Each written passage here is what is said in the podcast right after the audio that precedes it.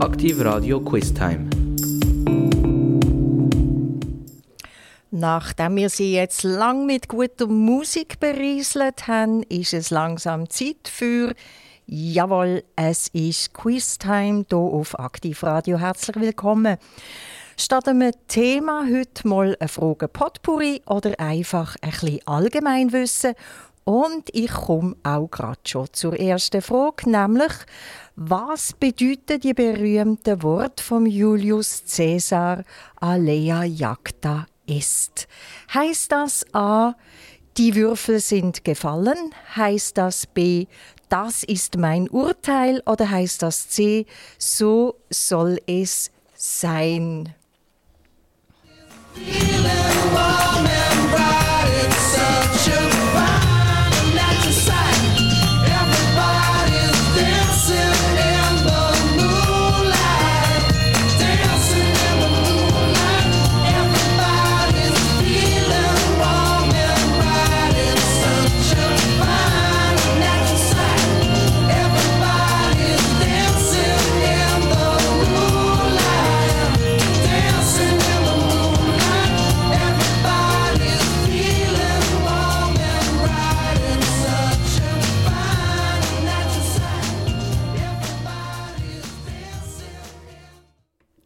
Jeder Asterix-Fan, Asterix-Leser kennt den Ausspruch von Julius Caesar Alea jacta est. Heissen tut er, und das wissen auch alle Asterix-Fans und Leser ganz klar, die Antwort A ist richtig. Die Würfel sind gefallen oder der Würfel ist gefallen. Denn est ist ja eigentlich Einzahl, das wissen die Latiner. Und weil aber die Römer zu der damaligen Zeit, zur Cäsarzeit, sich keinen zweiten Würfel haben können leisten, respektive alle Würfelspiele mit einem Würfel gespielt worden sind, ist der Ausspruch in Einzahl und es heißt nicht Alea jacta sunt. Der Julius Caesar übrigens hat von 100 bis 44 vor Christus gelebt und ist, wo er 56 war, ermordet worden, was nicht weiter erstaunt. Der Julius Caesar ist nämlich ein machthungriger, bestimmender und relativ rücksichtsloser Mensch gewesen. So könnten eigentlich alle drei Aussagen von ihm stammen. Ob die Würfel sind gefallen, das ist mein Urteil oder so soll es sein. Das Volk hat es so da, sich so verhalten, als würde es ihn mögen, akzeptieren, verstehen. Es ist ihnen aber auch nicht viel anders übrig geblieben, denn wer aufgemuckt hat gegen Julius Caesar, der hat nicht mehr lang gelebt. Und der Spruch «Alea jacta est», der ist dann gefallen, wo die Römer ähm, in Norditalien, oberhalb von Rimini, dort an der Adria, den Rubikon überschritten haben. Der Cäsar hat den Ausdruck «Alea jacta est» gebraucht, für seine Soldaten zu sagen, jetzt überschritten wir den Rubikon, das heißt, der Bürgerkrieg ist definitiv ausgerufen. Ein bisschen Sleeping in my car mit der Roxette und dann machen wir auch schon weiter. the night.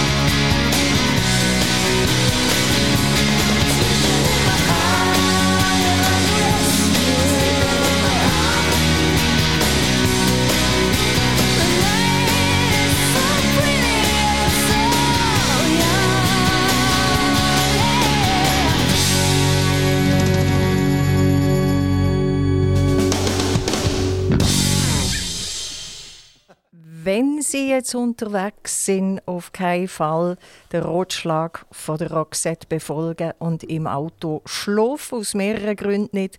Auch in einem selbstfahrenden Auto ist es nicht erlaubt zu schlafen und vor allem würden Sie ja das Quiz verpassen und gar nicht können mitröteln das berühmteste Bild der Welt ist wohl die Mona Lisa, wo im Louvre hängt. Ob der italienische Seidenhändler geahnt hat, wie berühmt seine Frau Lisa del Giocondo einmal werden würde, wo er das Werk in Auftrag gegeben hat?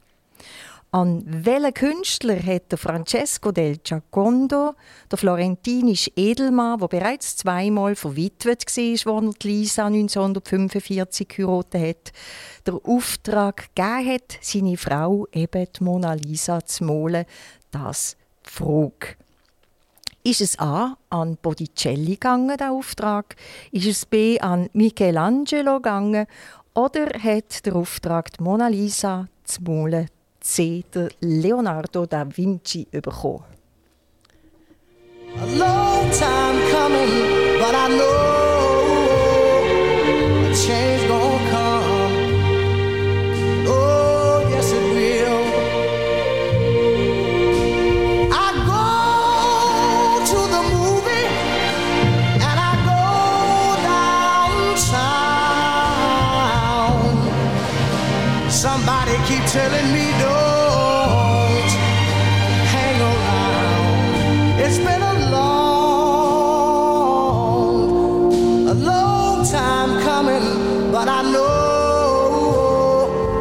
don't. es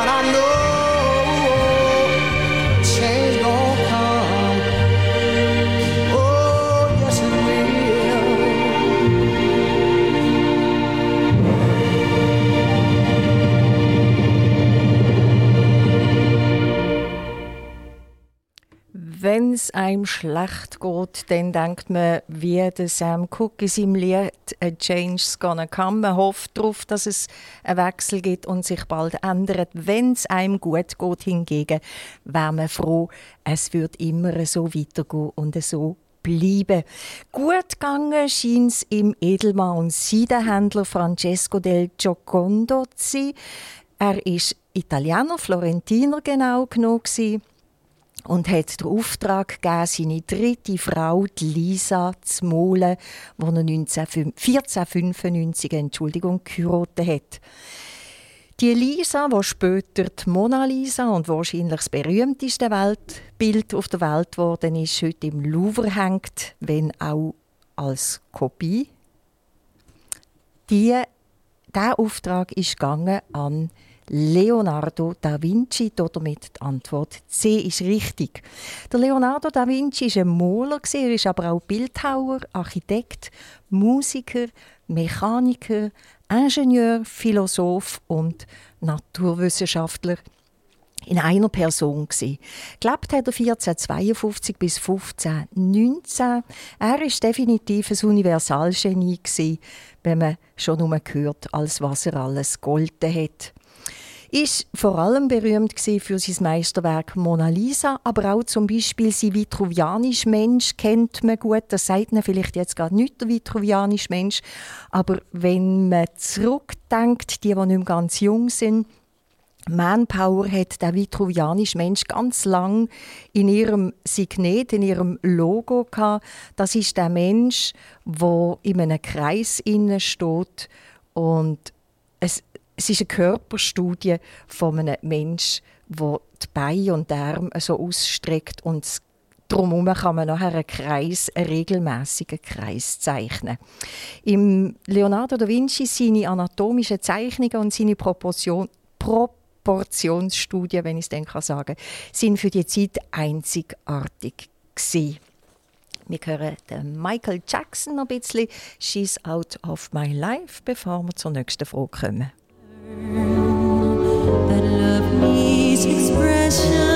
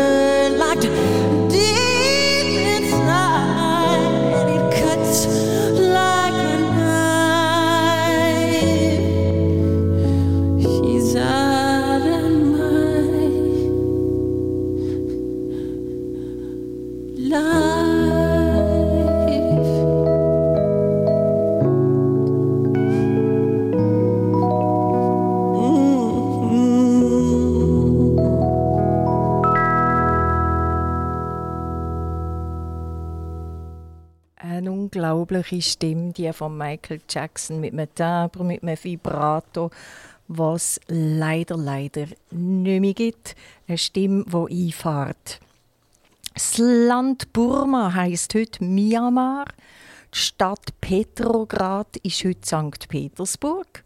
Oder Deutsch-Südwestafrika ist 1990 Namibia geworden. Schon gerade die Frage an Sie. Wie lautet der frühere Name von Istanbul?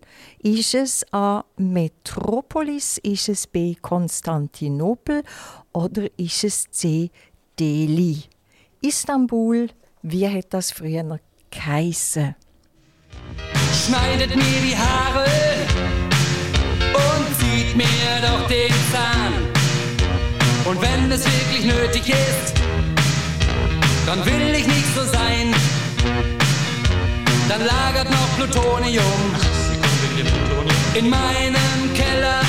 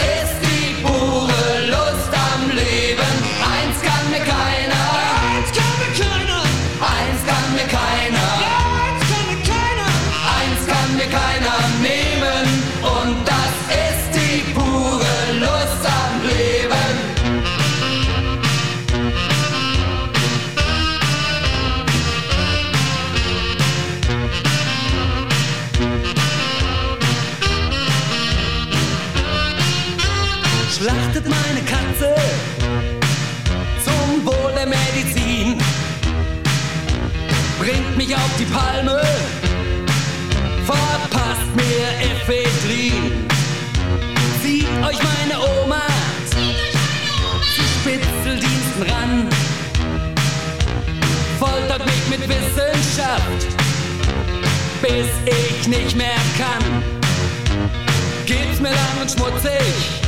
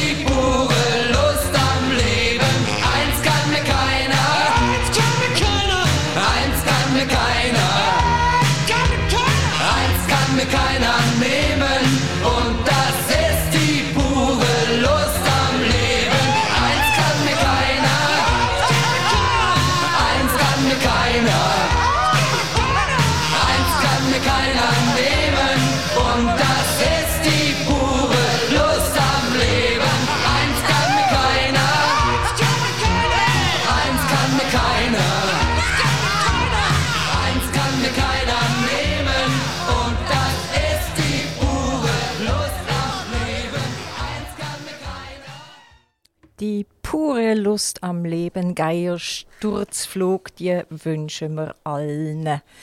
Die, die sie schon haben, die sollen sich darauf freuen und die anderen sollen sie finden. Burma heute Myanmar, Petrograd heute St. Petersburg, Deutsch Südwestafrika seit 1990 Namibia, Istanbul heute Konstantinopel. Damit die Antwort B ist richtig. Konstantinopel hat sie geheißen, weil im Jahr 330 nach Christus der römische Kaiser Konstantin die Stadt als seine Hauptresidenz, seinen Hauptsitz bezeichnet hat. Nach dem Ersten Weltkrieg hat Konstantinopel seinen Status als Hauptstadt von Türkei an Ankara verloren. 1930 ist sie dann auf ihren volkstümlichen Namen Istanbul umbenannt worden. Istanbul hat offiziell 15 Millionen Einwohner, inoffiziell 20.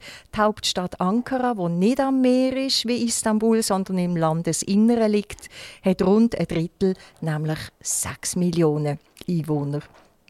Zwei Drittel von Schweiz in einer Stadt, eben Ankara, zweimal die ganze Schweiz in Istanbul das gibt Leben, da dürfte einiges los in dieser Stadt. Nach der puren Lust am Leben, Happy Pharrell Williams, also auch eigentlich die pure, pure Lust am Leben, sonst ist man ja nicht happy. Bring me down,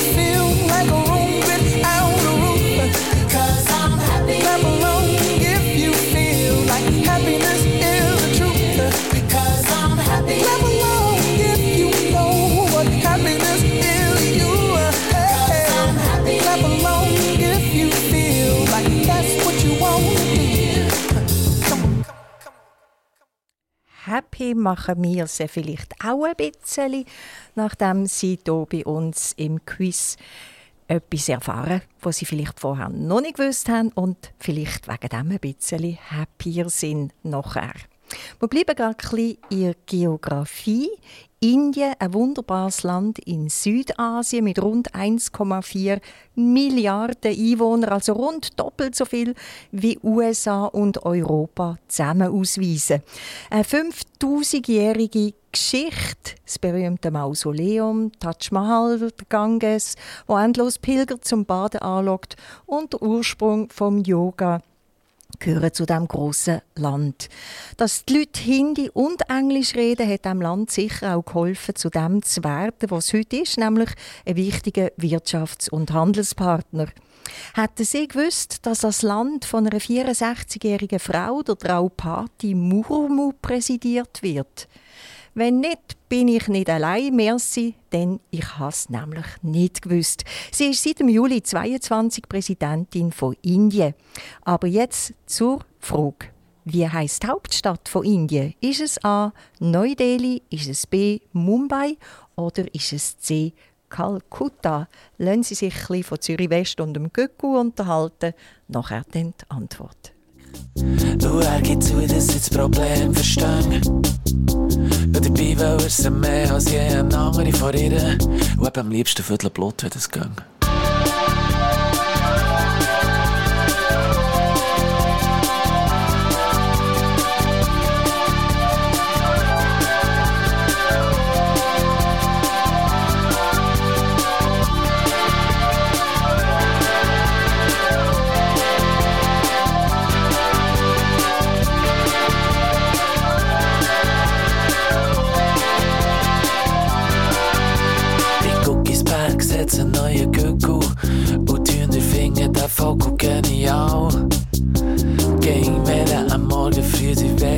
Wecker gibt, gibt's eins Gläuf auf dem Areal. Ging, wenn er am Morgen früh die Wecker gibt, gibt's eins Gläuf auf dem Areal.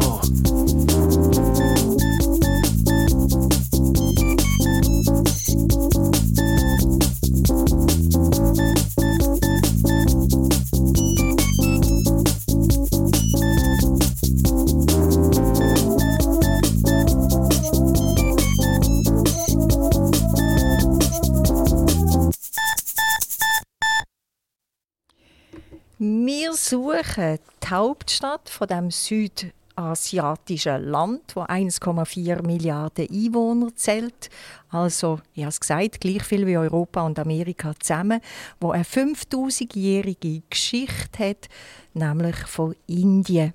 Es ist nicht Kalkutta, es ist nicht Mumbai die richtige Antwort. Die Hauptstadt von Indien ist Neu-Delhi. Neu-Delhi ist ein bisschen kleiner als Mumbai, wo gut 32 Millionen Menschen zählt. Und in Neu-Delhi regnet es im August rund 2 Meter und ist im Schnitt 30 Grad warm.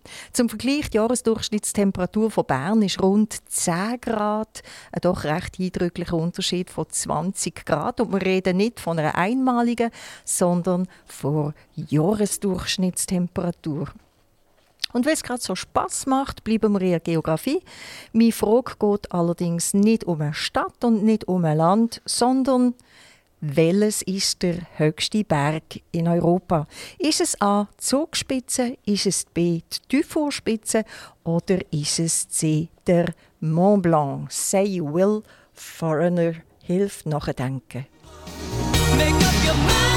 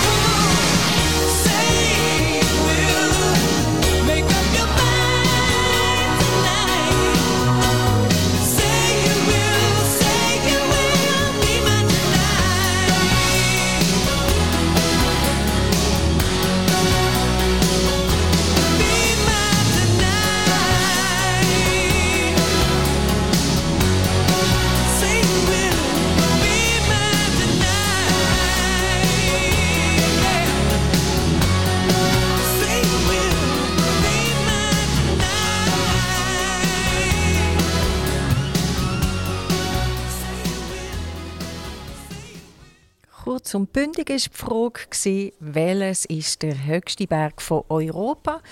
Ich fange hinten an mit dem höchsten Berg von Deutschland. Das ist die Antwort A. Zugspitze, der ist 2962 Meter hoch. Dann die Antwort B. Tiefvorspitze, Monte Rosa Massiv, ist der höchste Berg der Schweiz mit 4634 Meter. Und richtig bei der Frage, welches der höchste Berg in Europa ist, ist die Antwort C, nämlich der Mont Blanc, wo zwischen Frankreich und Italien die Spitze von 4810 Meter hat. Die Schweiz hat 48 4000er, Italien 35 und Frankreich 25. Wenn man die Verteilung in der Schweiz genauer anschaut, findet man heraus, dass nur gerade ein 4000er, nämlich der Piz Bernina im Kanton Graubünden liegt. Acht von diesen vier von diesen 48 stehen in den Berner Alpen und 29 in den Walliser Alpen. Wobei bei den Berner Alpen oft eine Seite auch noch im Wallis ist. Das Wallis sagt nämlich, wir haben 38 4000er und nicht nur 29. Es kommt also ein bisschen darauf an, welche Seite im Internet man fragt. Es gibt mehrere Angaben zu finden. Wohl frei nach dem Zitat von Winston Churchill, wo sagt, ich glaube nur der Statistik, die ich selber gefälscht habe.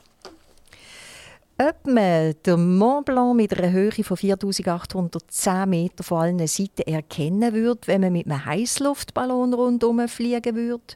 Das Matterhorn mit 4478 Metern zum Beispiel, wo die Leute ja fast weltweit kennen, ist, wenn man es von Süden her anschaut, fast nicht erkennbar. Es hat nämlich von Süden her eine völlig andere Form und der typische Spitz, wo man von allen Postkarten kennt, ist von Süden her einfach nicht zu ersehen. Heißluftballon ist aber mein Stichwort, darum weg von den Bergen und zur Frage, wer hat den Heißluftballon erfunden? Nothing's gonna stop us now, Starship.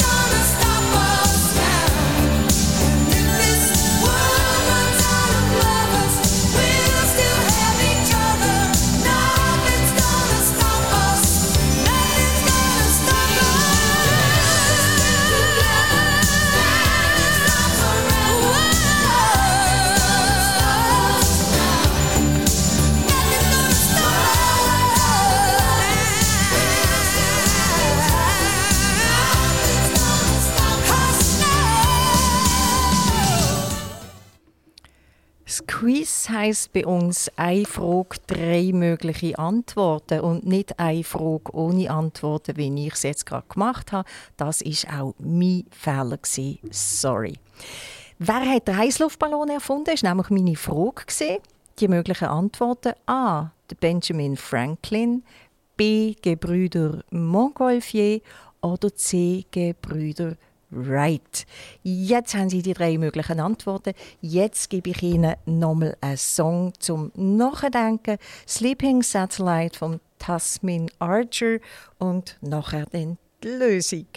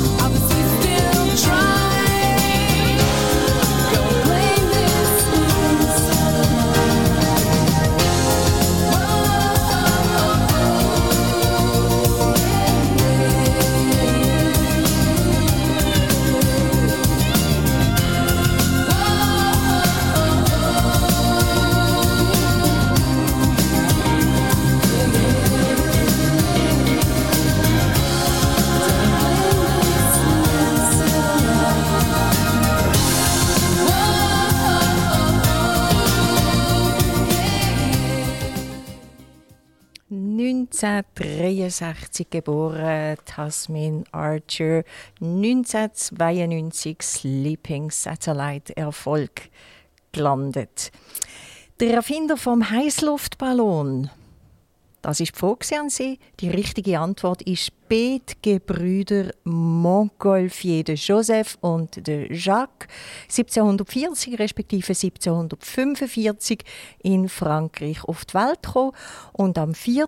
Juni 1783 ist es ihnen gelungen, den ersten Heißluftballon steigen zu lassen.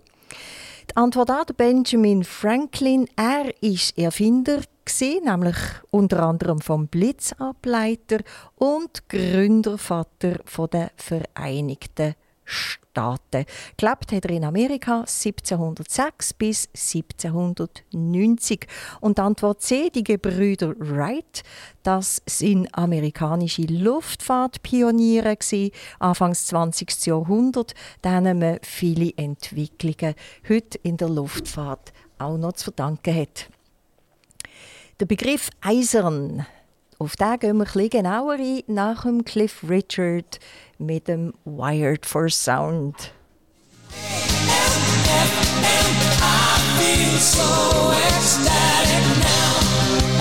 music I found,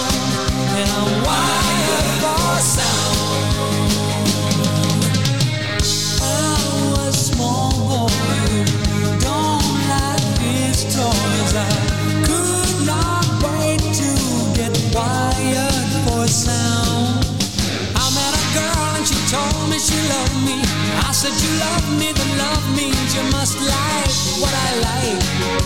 My music is dynamite. Oh, oh, oh, oh, oh, oh, She said, I'm not a girl you put on at a standby. I am a girl who demands that our love is amplified. Switching to overdrive. Oh, oh, oh, oh, oh, oh. Oh, oh.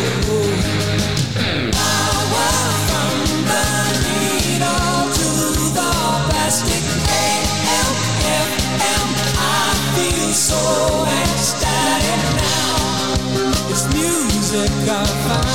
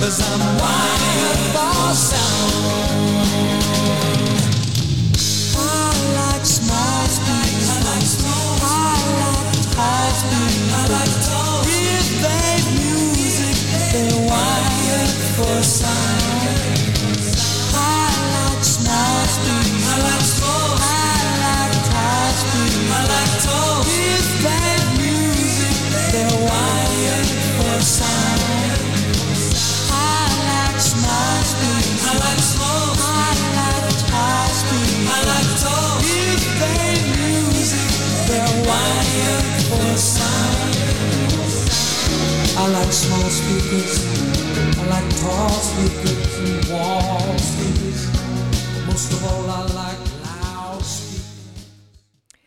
Der Begriff Eisern kommt in vielen völlig verschiedenen Zusammenhängen vor.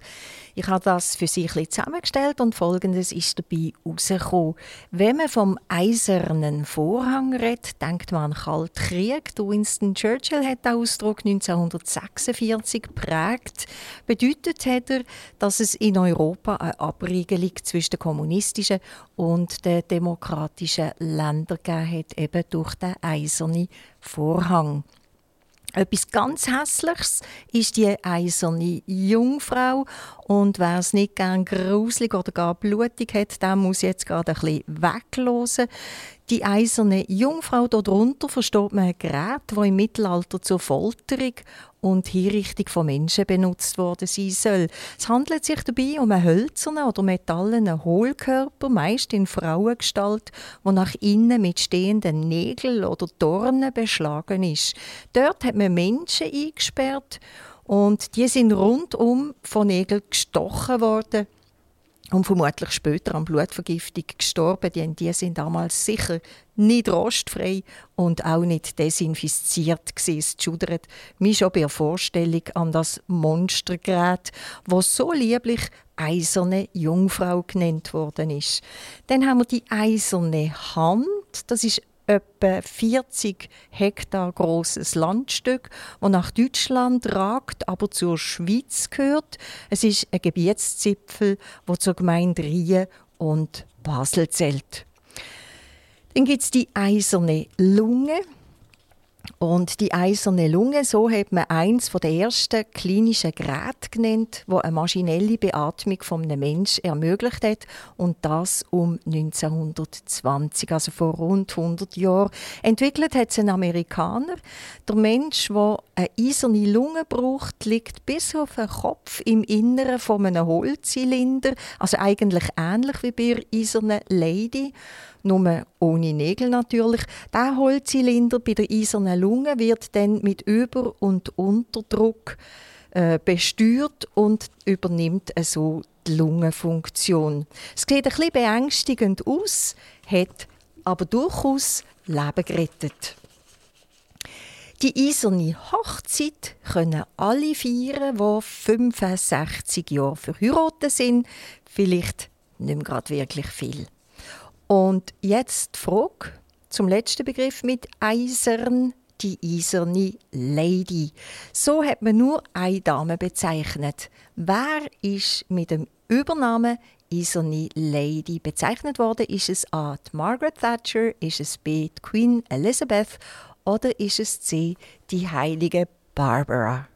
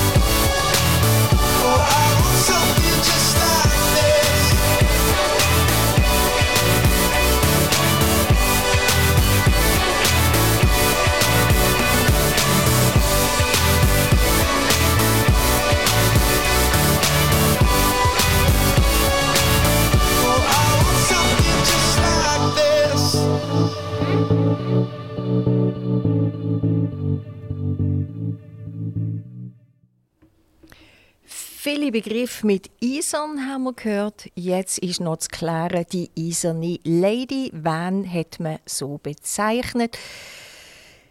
Ich fange gerade schnell hinten an. Die heilige Barbara, die Antwort C, die steht für Tapferkeit und ist die Schutzheilige unter anderem von Bergleuten, aber auch Schmied, Elektriker und anscheinend Architekten. Dann die Queen Elizabeth, 70 Jahre und 214 Tage ist sie die Queen von England gsi. Weiter ich nicht aus bei ihr und gehe gerade bei der richtigen Antwort. Die eiserne Lady ist niemand anders als die Antwort A, die Margaret Thatcher. Gelebt hat Margaret Thatcher 1925 bis 2013. Von 1979 bis 1990 ist sie Premierministerin vom Vereinigten Königreich. Die Chemikerin Margaret Thatcher ist die erste Frau im Amt vom Premierminister und hat das Amt länger als jeder andere britische Premierminister vom 20. Jahrhundert inne gehabt. Der Übernahme Eiserne Lady hat sie gehabt, weil sie ihre Interessen geradlinig durchgesetzt hat. Ihre Übernahme ist nach dem Sieg im Falklandkrieg 1982 gerade nochmal zementiert worden. Wenn Sie gerne mehr über Margaret Thatcher wissen möchten, ihr Leben ist 2011 verfilmt worden, der Titel The Iron Lady dargestellt von ist die eiserne Lady von niemand geringerem als der Charakterdarstellerin Meryl Streep, die für die Rolle einen Golden Globe als beste Hauptdarstellerin gewonnen hat. Der Film selber ist auch mehrfach ausgezeichnet worden. Es lohnt sich alle. Also.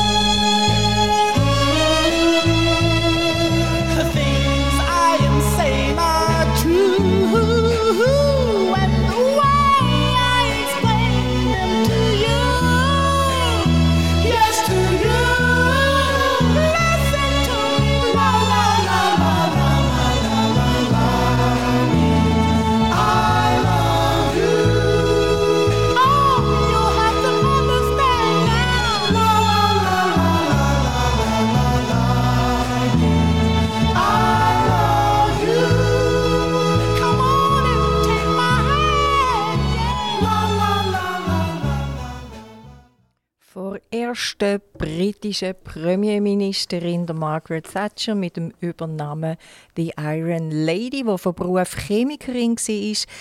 Also von Politik wechseln wir zur Mode und kommen auch gerade zur Frage, nämlich wer hat Jeans erfunden?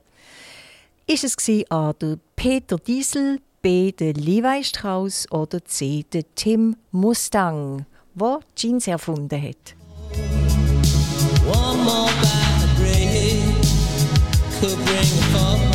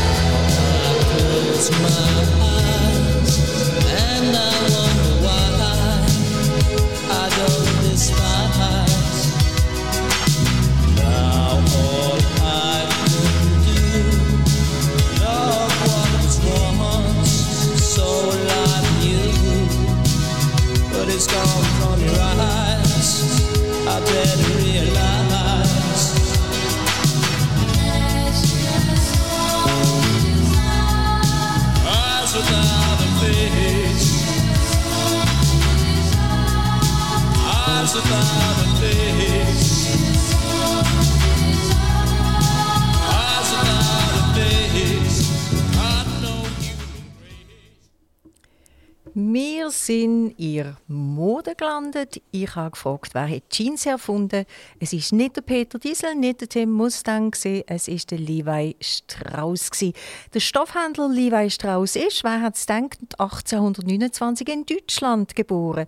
Zusammen mit seinem Geschäftspartner Jacob Davis, der Schneider war, gilt er als Erfinder von der Jeans, wo heute für Freiheit und einem Lebensstil von Cowboys und dem wilden Westen steht.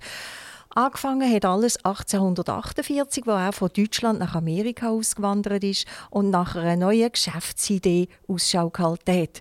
Er hat festgestellt, dass Goldsucher Hosen brauchen, die den harten Bedingungen von ihrem Alltag standhalten und ist so zusammen mit dem Schneider Jacob Davis eben auf die Idee gekommen, die Jeansstoffe zu brauchen für harte Jeans, wo man eben nicht abnutzt. Verstorben ist er 1902 in San Francisco. Und zur Jeans noch das. Die Levi Strauss Jeans 501 501 hat für 60.000 Dollar die Hand gewechselt. So viel Geld für eine über 100-jährige, aber eben original Levi's Jeans hat ein Japaner ausgegeben. Emilia, Mia, Sophia und Emma sind zurzeit die meistgewählten Mädchennamen. Bei den Buben sind es Noah, Matteo, Elia und Finn. Der häufigste Bubenname der Welt ist allerdings Mohammed und der häufigste Nachname der Welt ist Chang. Ich schlage Ihnen auch drei Namen vor, nämlich Kira, Lucy und Laika. Was es mit diesen Namen wohl auf sich hat? In dem Fall weder Mädchen noch Buben, sondern Hund. Die Frage dazu lautet, wie hat der erste Hund im Weltall geheissen? Ist es A. die Kira, B. die Lucy oder C. die Laika? I just wanna use your love tonight.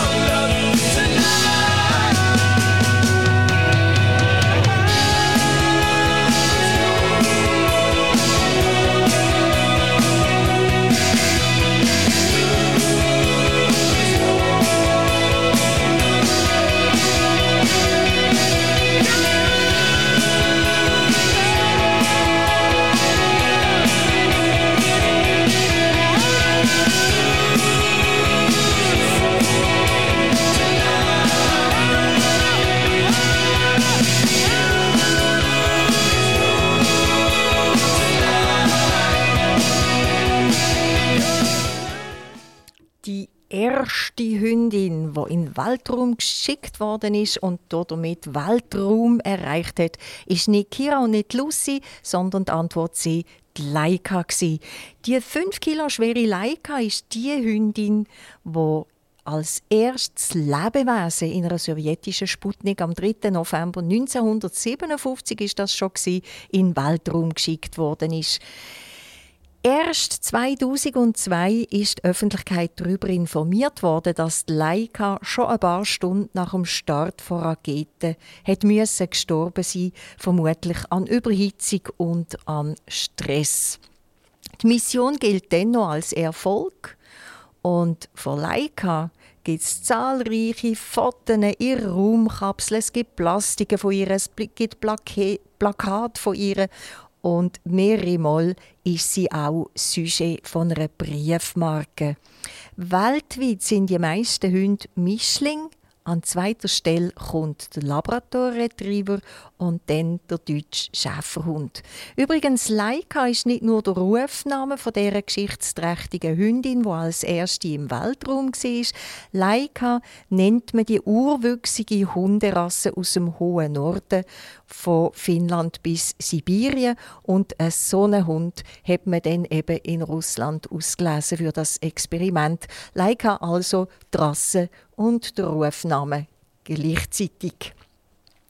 Abschließen tun wir den heutigen Fragemix mit einer Frage aus dem Bereich Musik. Ich würde von Ihnen gerne wissen, aus welcher Stadt in England die Beatles kommen. Ist es A. London? Ist es B. Liverpool? Ist es C. Dublin Monsoon? Tokyo Hotel? Hilft mir ein bisschen nachdenken.